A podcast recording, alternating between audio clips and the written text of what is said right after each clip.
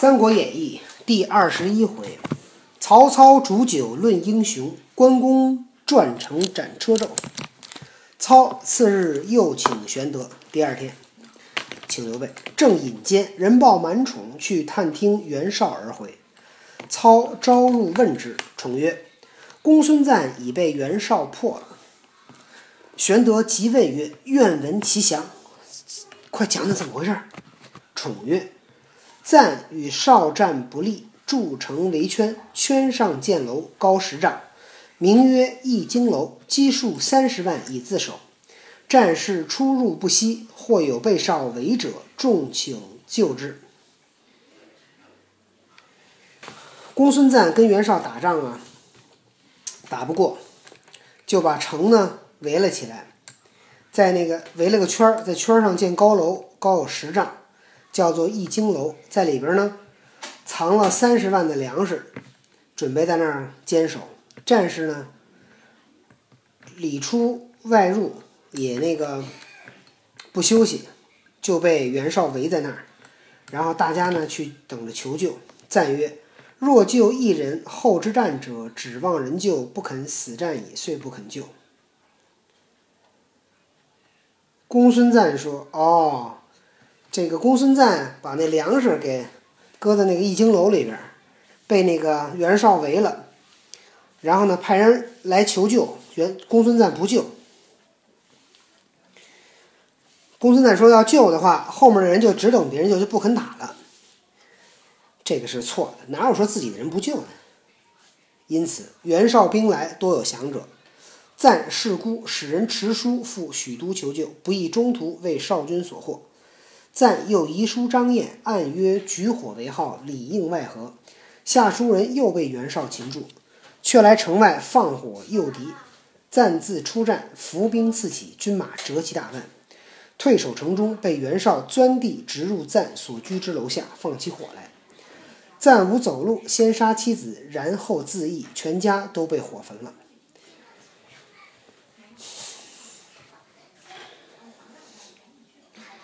公孙瓒势势单力薄，派人呢来许都求救，中间被袁绍送信人被被袁绍抓住抓住了。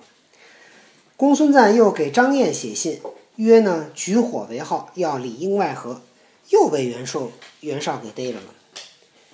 却被却在城外放火诱敌，外边一放火，公孙瓒以为是张燕放的火呢，就出来，结果呢中了袁绍的计，又损失了大半军马，守在城中。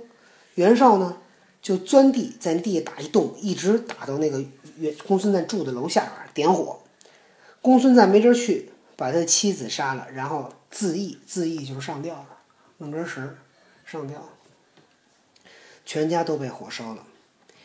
今袁绍得了赞军，声势甚振。少帝袁术在淮南骄奢过度，不恤军民，众皆被反。术使人归帝号于袁绍，绍欲取欲喜，术曰：“亲自送至。”见今弃淮南，欲归河北。若二人协力，极难收复。启丞相坐及图之。现在袁绍打败了公孙瓒。得到了公孙瓒的军队，他的声势呢大振。他的弟弟袁术在淮南啊，这个不体恤老百姓，跟那儿骄奢过度，就是过着非常富足的生活，也不照顾老百姓，底下人呢都背叛他。袁术呢就准备把这个皇帝的尊号呢送给袁绍，袁绍呢想得到玉玺。袁术就准备亲自给送过去，今所以他放弃了淮南，要回河北。两个人如果同心协力，就很难收复，请丞相早做打算。玄德闻公孙瓒已死，追念昔日见己之恩，不甚伤感，又不知赵子龙如何下落，放心不下。玄德对公孙瓒还是比较有感情的，因为公孙瓒曾经推荐过他。因暗想曰：“我不就此时寻个脱身之计，更待何时？我还不赶紧走！”遂起身对操曰：“树若投绍，必从徐州过。备请义军就半路截击，树可擒矣。”刘备主动的要去打袁绍、袁术。操笑曰：“来日奏帝，即便起兵。明天咱们跟皇帝打个招呼。”次日，玄德面奏军，操令玄德总督五万人马，又差朱灵、陆绍二人同行。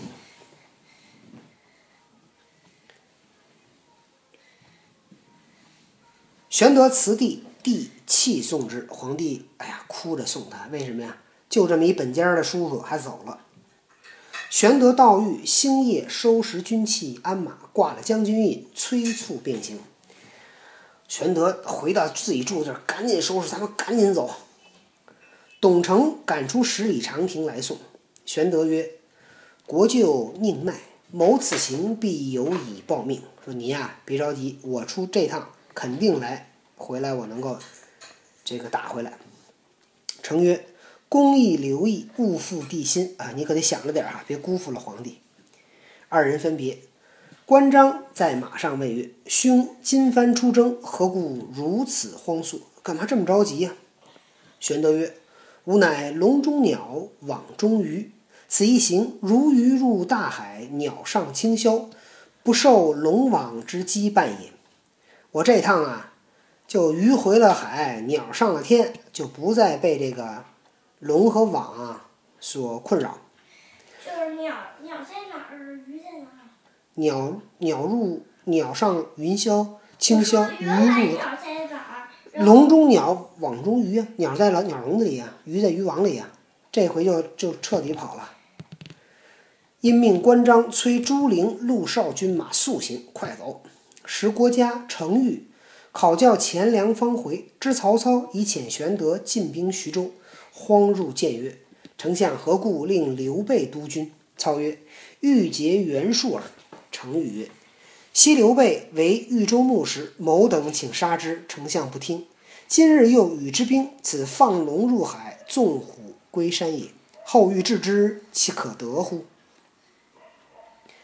郭嘉曰：“丞相纵不杀备，亦不当使之去。古人云：‘一日纵敌，万世之患。’望丞相察之。”操然其言，遂令许褚将兵五百五百前往，勿要追玄德传来。许褚应怒而去。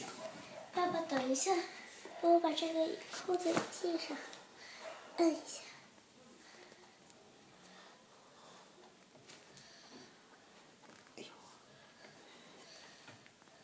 摁不上，坏了，可能是。没坏。手指还没给你解一样手。哎呀，摁不上。对不起，再想办法吧。这会儿郭嘉和程昱外边去考考教钱粮，估计就是去点数去了。回来以后一看，曹操把刘备派出去了，赶紧就进来见到丞相，谏曰：“说丞相为什么派刘备去督军呢？”曹操说：“我要他截住袁术。”程昱说。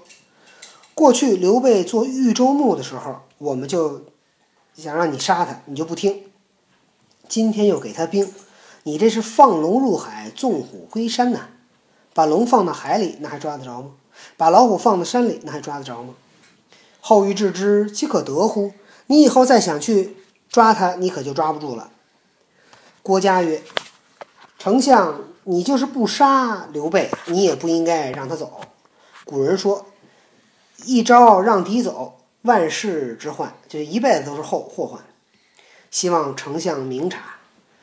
曹操听了他的话，就命令许褚带着五百士兵去追，一定要把刘备追回来。许褚呢，答应去了。却说玄德正行间，正行之间，只见后面尘头骤起，谓关张曰：“此必曹兵追至也。”曹操派军队来了。遂下了营寨，令关张各执军器，立于两边。许褚至，见严兵整甲，乃下马入营见玄德。玄德曰：“公来此何干？”楚曰：“你来这儿干嘛？”楚曰：“奉丞相命，特请将军回去，别有商议。”玄德曰：“将在外，君命有所不受。吾面过君，又承又蒙丞相君谕。”今别无他意，公可速回，为我禀赋丞相。你这这干嘛那么使劲儿啊？我要抱他走，他就是不走，我就抱着他。那他刚才发出那种声音，你你看，他一定特别惨。刚才他他现在很舒服的呼呼的声音了。刘备说说啊，将军在外面啊，皇帝下了命令都可以不听。我已经见过皇帝，而且呢，丞相也给过我嘱咐。我现在没有他的主意，我呀、今天没有其他的决定，你赶紧回去跟皇跟丞相说。许褚寻思，丞相与他一向交好，今番又不曾叫我来厮杀，只得将他言语回复，令后裁夺便了。丞相跟他一直关系都很好，这回又没让我来跟他打，我呀回去回复丞相，再看有什么其他的安排。遂辞了玄德，领兵而回，回见曹操，备述玄德之言。操犹豫未决，曾与郭嘉曰：“备不肯回兵，可知其心变矣。”你看他变心了吧？操曰：“我有朱灵、陆少在，二人在彼，料玄德未必敢心变。我那边派了人呢，没事儿。况我既遣之，何可复悔？而且是我派他去的，我怎能反悔呢？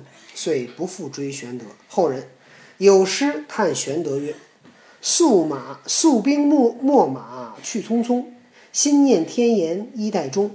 撞破铁笼逃虎豹，锁开金顿开金锁走蛟龙。”带着兵带着兵马赶紧走，心里想着皇帝说的话，衣带诏，把铁笼子撞破，这老虎豹子全跑了。把金锁打开，蛟龙也跑了。这就说明什么呀？刘备逃离了曹操，从此有了自己的天下。故事今天就讲到这儿。